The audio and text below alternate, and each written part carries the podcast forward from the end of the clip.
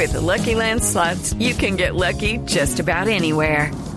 This is your captain speaking. Uh, we've got clear runway and the weather's fine, but we're just going to circle up here a while and uh, get lucky.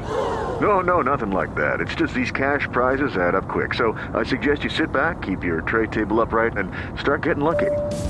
Play for free at LuckyLandSlots.com. Are you feeling lucky? No purchase necessary. Void where prohibited by law. 18 plus terms and conditions apply. See website for details. María Clara, buenos días. Un saludo para todos los oyentes de En Blue Jeans. Aquí son las 8 de la mañana y 21 minutos. Caracas amanece hoy con el cielo parcialmente nublado, comienza a asomarse el sol, tenemos temperatura de 23 grados centígrados.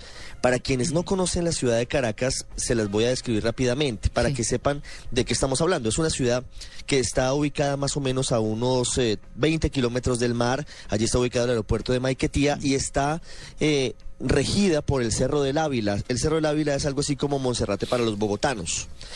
Y al otro lado están las colinas del este de Caracas, que es la zona donde viven las personas con mayores recursos, en el estado Miranda. Y en esta zona donde nos encontramos hoy, María Clara, ya se comienzan a vivir una serie de, de, situaciones que, por supuesto, son muy complicadas y que luego del anuncio que se hizo ayer se han cumplido. Y es que están restringiendo la venta de gasolina, por ejemplo, para las zonas opositoras. Imagínese usted, a las 6 de la tarde tienen que cerrar las estaciones de servicio en esta zona y en las zonas de Altamira, de Chacao, donde hay manifestantes. Esto ha generado unas filas impresionantes de carros, la gente abasteciéndose a última hora antes de las 6 de la tarde. No, te parece a mí eso. Y además sé también que los productos, perdón, de la canasta familiar importantes como las carnes y demás, también a esos sectores se les está restringiendo. No consiguen carne, no consiguen un montón de cosas. Una forma baja de luchar, ¿ah? Es que, mire, aquí en Venezuela hay varios problemas muy serios y eso lo hemos comentado en todos estos días. Ahora que hablaban del carnaval, pues mire, aquí también hay carnaval en una semana. El carnaval de Caracas, que es famoso, en Valencia también hay carnaval, pero no hay ambiente de, fiesta aquí en Venezuela, definitivamente. Así el presidente Nicolás Maduro anoche hubiese dicho a través de la televisión que estaba preparado para el carnaval. Aquí no hay motivos para celebrar. Es la verdad. Caracas está semi paralizada, cierran temprano los negocios, cierran temprano las vías, la gente se guarda temprano para evitar encontrarse con los disturbios y todo esto afecta la vida, por supuesto. Hicimos un recorrido como siempre lo hacemos y esta vez hay más desabastecimiento. No hay leche, no hay aceite, no hay arroz, no hay muchos productos. Usted ve las góndolas, usted ve los anaqueles prácticamente vacíos. ¿Sabe qué hay? Solamente mucha comida para mascotas. El resto está prácticamente vacío. Solamente hay algunos productos, pero lo demás no existe. Escuchemos lo que nos dijo hace algunos minutos, hace algunas horas, mm. una mujer, una ama de casa venezolana, que fue a comprarlo del almuerzo, María Clara, y no encontró nada. Mm. Indignada nos dijo esto. No, esto es un desastre. Este, falta harina pan, falta harina de trigo, falta, falta muchísimas cosas. Sobre todo falta un buen gobierno.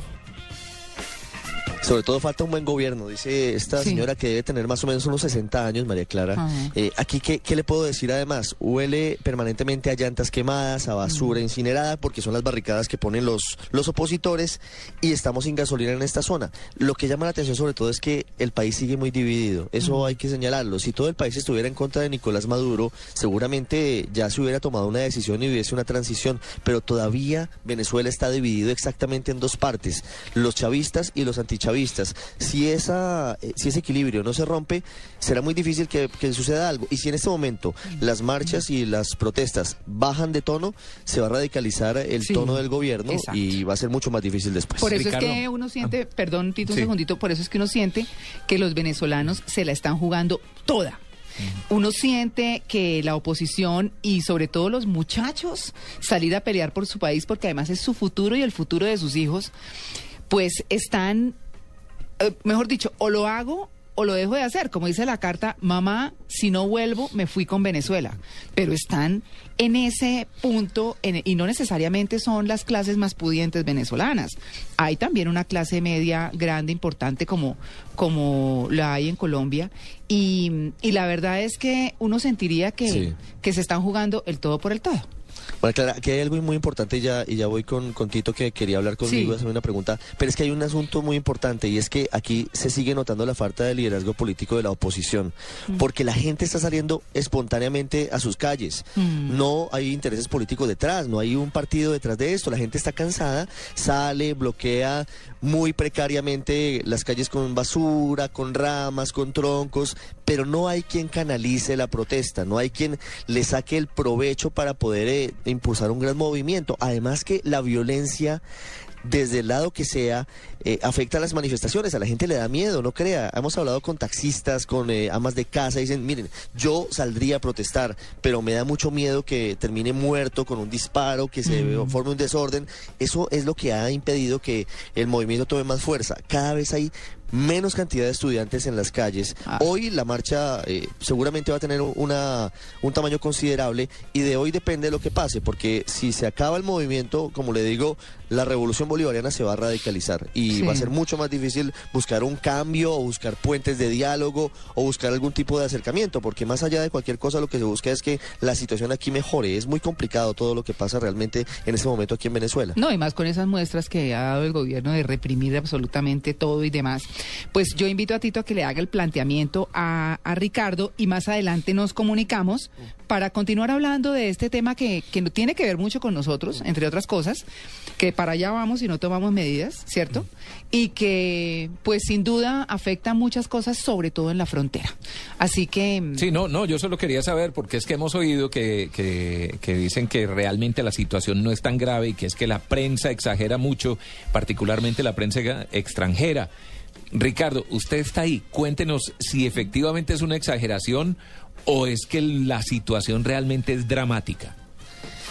Mire, en Caracas pasa algo curioso. Por supuesto es la capital del país, entonces no van a permitir, el gobierno no puede permitir que Caracas se le salga de control.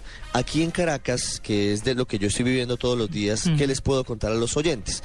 Que hay bloqueos permanentes y como le decía, espontáneos de algunos eh, vecinos de zonas como el este de Caracas, de Chacao, de la avenida El Cafetal, de la urbanización Santa Marta, de Macaracuay, de muchos barrios. La gente sale y lo que hace es simplemente coger la basura, quemarla, cacerolear y decir que están en contra del gobierno y que necesitan un cambio. Hay otra zona que es la Plaza de Altamira, que es eh, un sitio ya de reunión, un sitio emblemático para la oposición. Generalmente tienen cerradas allí las principales avenidas. En Caracas, lo que le digo, ya están restringiendo para la zona este la venta de gasolina. Eh, hay desabastecimiento en los supermercados.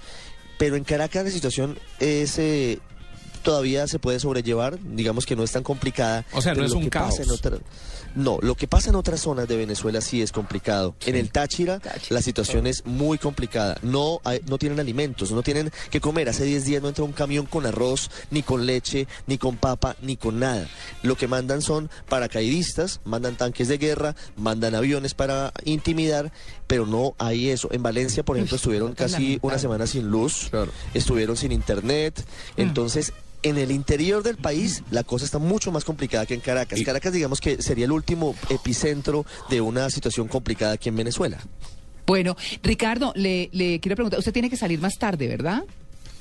Te- vamos a ir a las marchas, por supuesto vamos Sí. a ir a las marchas eh, de la oposición y vamos a estar también en la marcha de las mujeres eh, simpatizantes del chavismo. Han llamado a la marcha Mujeres contra el Sí. Fascismo, pero ahí estamos pendientes. Bueno, eh, porque estamos pendientes también del tema de María Corina Machado. eh, y además, eh, pues Ricardo, no sé, ¿hasta qué hora nos podemos comunicar con usted por esta vía mientras se va para las marchas y nos comunicamos? un a las rato marchas? más, estamos aquí un ratico más y, y estamos pendientes, por supuesto, para, para hablar con ustedes y sobre todo para contarle a la gente lo que está pasando realmente aquí en Sí, Venezuela. sí, sí. En Caracas la situación no es de guerra, Mm. pero, pero sí es inquietante lo que pasa, porque en cualquier momento se puede salir de control. Sí. Usted sale por las avenidas, por ejemplo, en la noche y ve eh, en una vía principal, diga usted, por ejemplo, en la autopista norte en Bogotá, una cantidad de basura quemándose y tiene que esquivarla al carro, eso, eso no deja de ser eh, inquietante, ¿no? Sí, sí, sí, sí. Bueno, pues se la están jugando toda. Todos los venezolanos. Ocho en punto de la mañana. Ya regresamos con Ricardo Ospina, eh, nuestro enviado especial en Caracas. Estamos en Blue Jeans de Blue Radio.